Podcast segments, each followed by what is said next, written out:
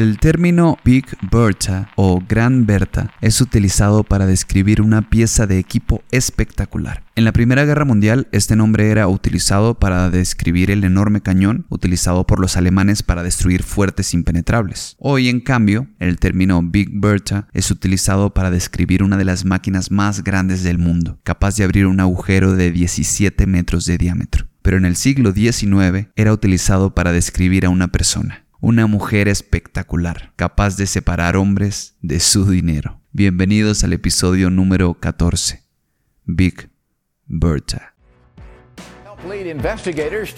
Accionistas y operadores bursátiles generaron un declive en las ganancias de los principales fondos de inversión de Wall Street. all of my, most of my clients, the individual clients, all are not net losers. Sobre un tipo de fraude bancario que se ha dado, al parecer se ha intensificado en las últimas semanas. ¿De qué se trata? En febrero de 1888, Bertha Stanley visitó al doctor Messing, jefe rabino de una congregación israelí. Le dijo que acababa de heredar 300 mil dólares, 6 millones de dólares al día de hoy, de su esposo, un cristiano, pero quería que su siguiente marido fuera de la misma fe que ella profesaba, el judaísmo.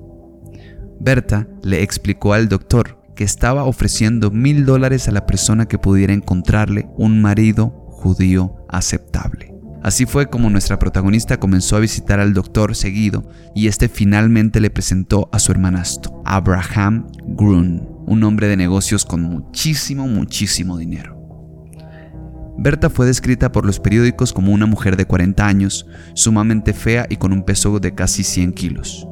En una crónica la describieron como una elefanta, comparándola con un buque de guerra, pero también explicaban que lo que le faltaba en belleza le sobraba en carisma. También es importante recalcar que a pesar de su apariencia, según ellos, desagradable, realmente era una mujer sumamente astuta. El afamado hombre de negocios, es decir, Abraham Grun, se enamoró perdidamente de ella y le propuso matrimonio en tan solo unos días. De repente, Berta escaló en la clase social más alta, le daba cheques a la congregación por mil dólares y poco a poco fue logrando cierta fama. Fue incluso invitada de honor en numerosos eventos de clase alta y adquirió un extenso guardarropa y joyería, ya sea mediante regalo o crédito.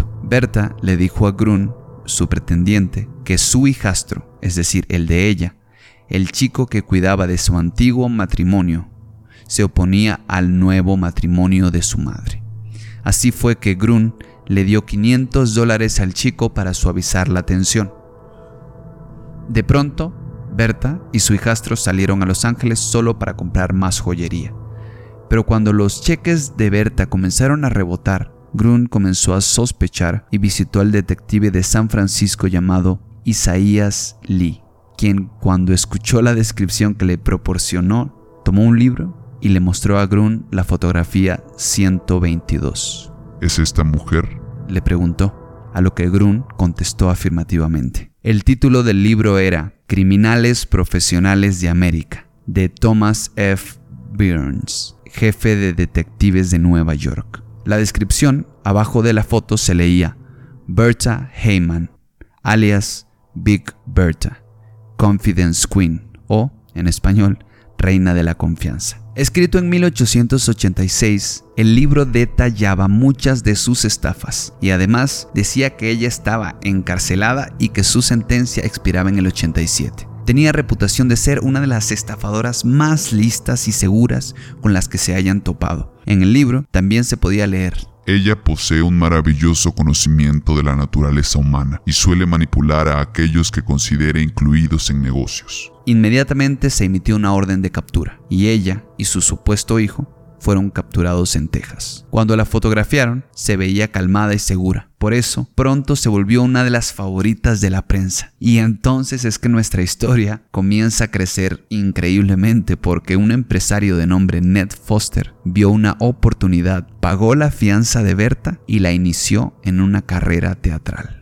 Este fue el episodio número 14 de Los Estafadores. Espero que les haya gustado. Usualmente los episodios duran alrededor de 10 minutos, pero lamentablemente estamos un poco ocupados los de la producción y tendremos que cortar a 5 minutos 6 y dividir este en dos. Cuando continuemos, hablaremos de qué decía el poema que Berta leyó y cómo fue que finalmente fue capturada. ¿Qué fue de la vida de esta grandiosa estafadora de la que casi no se conoce? Si tienen comentarios pueden dejarlos en el Instagram que es Los Estafadores Podcast y como diría nuestro querido Bernie Madoff, todo el gobierno es un esquema Ponzi.